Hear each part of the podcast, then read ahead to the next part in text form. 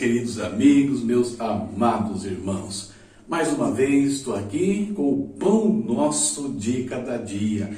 Vamos meditar na palavra, vamos buscar a presença de Deus. Um quadro do seu canal, A Palavra Responde.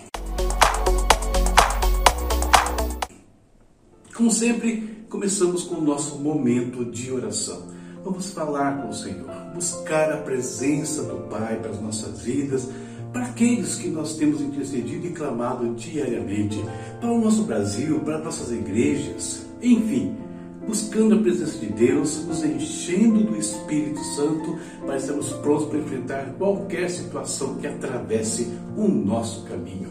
Vamos orar. Querido Pai, em nome do Senhor Jesus, entramos na tua presença, meu querido Deus, mais uma vez estamos aqui para buscar a tua face, para sermos cheios do teu Santo Espírito. Oh Deus, que nós precisamos de ti todos os dias, todos os instantes, Pai, nós dependemos do Senhor. Como é verdade aquela palavra que diz que sem ti nós nada podemos fazer. Por isso, Senhor, venha sobre nós, faz-nos transbordar, Senhor, da tua graça, da tua misericórdia. Pai Santo, queremos colocar no teu altar nesse instante as vidas que necessitam, Pai, de saúde, de um toque curador. Repreendemos todo mal, todo câncer, repreendemos toda infecção, Senhor, todo reumatismo, tudo aquilo que tem perturbado a vida de irmãos, de amigos, de pessoas que pedem oração diariamente, Pai. Em nome de Jesus, Pai, caia por terra todo o mal. Repreendemos também todo o vício, Pai que caia por terra todo o laço que tem prendido, Senhor, vidas nas bebidas, nas drogas, nos jogos, na imoralidade, Pai. Caia por terra todo o mal, meu Deus, em nome de Jesus. Clamamos a Ti, Senhor, pela Tua igreja. Vem, Senhor, derrama o Teu poder, derrama o Teu Santo Espírito, fortalece cada membro, cada líder, cada pastor, Pai. Que a Tua igreja se torne a cada dia mais relevante. Tocha, Senhor, labaredas de fogo no meio desta nação. Oh, querido Deus, trazendo luz, Pai, onde existem trevas, meu Deus, trazendo direção na vida de muitos, meu Pai, em nome do Senhor Jesus. Pai eterno, oramos também pelo Brasil. Oramos por essa nação tão abençoada, Deus, tão rica, mas que carece, Senhor, da tua bênção, carece da tua presença. Repreendemos todo o principado de corrupção, de desonestidade, de imoralidade, do engano, da cegueira espiritual. Deus, desperta homens e mulheres dignos dessa nação, homens e mulheres que realmente respeitem a autoridade que o Senhor derrama sobre eles, meu Pai. Em nome de Jesus. Visita este país, Sara, Senhor. Sara essa terra, meu Pai, em nome de Jesus. Pedimos que o Senhor abençoe também nossos irmãos e amigos, pastores que pediram oração aqui, Pai. Visita a vida dos teus servos, Pai. A vida do pastor Eliel, do pastor Lécio, da pastora Terezinha de Itajubá, Pai. Da Luana também de Itajubá, com a sua família, meu Deus. Em nome de Jesus. Guarda essas vidas, Pai. Guarda o nosso coração também agora, Pai. Vem falar conosco por meio da tua palavra. Nós pedimos e te agradecemos em nome de Jesus. Amém. Amém.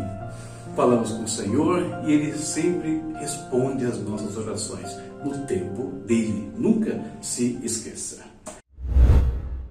Queridos, leitura de hoje foi essa daqui, ó, Marcos capítulos 1 até o 3.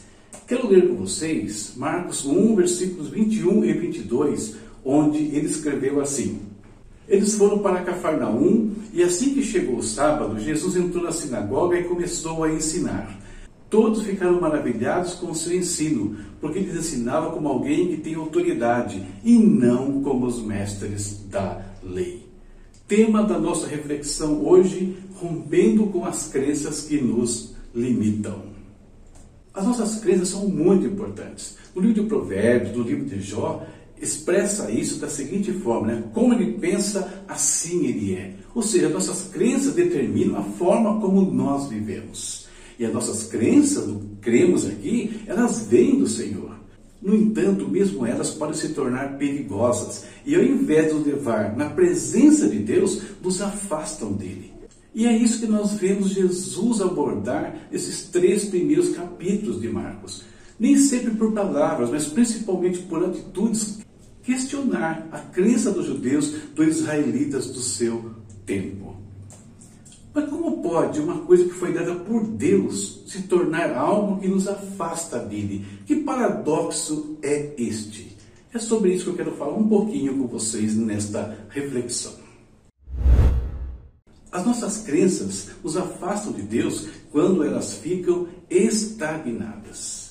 Quando nós nos esquecemos que elas vêm de um Deus dinâmico, um Deus criativo. E essa criatividade de Deus aparece em toda a criação. O nosso Deus é o manancial da vida. E essa dinâmica divina, ela afeta também a nossa vida espiritual. É verdade que os princípios de Deus são eternos, porém, eles também são relevantes o tempo todo. Eles respondiam ao homem do primeiro século e respondem ao homem do século 21 da mesma forma. Jesus surpreendia a todos com suas palavras e com as suas atitudes. Ele quebrou paradigmas diversos do seu tempo. Contudo, não quebrou a lei, até porque ele falou que tudo seria cumprido. Mas o que Jesus fazia era uma releitura da lei, daquilo que foi dado a Moisés segundo Deus e não segundo os homens, porque os homens tinham tornado esta lei um conjunto de regras, um conjunto de tradições apenas.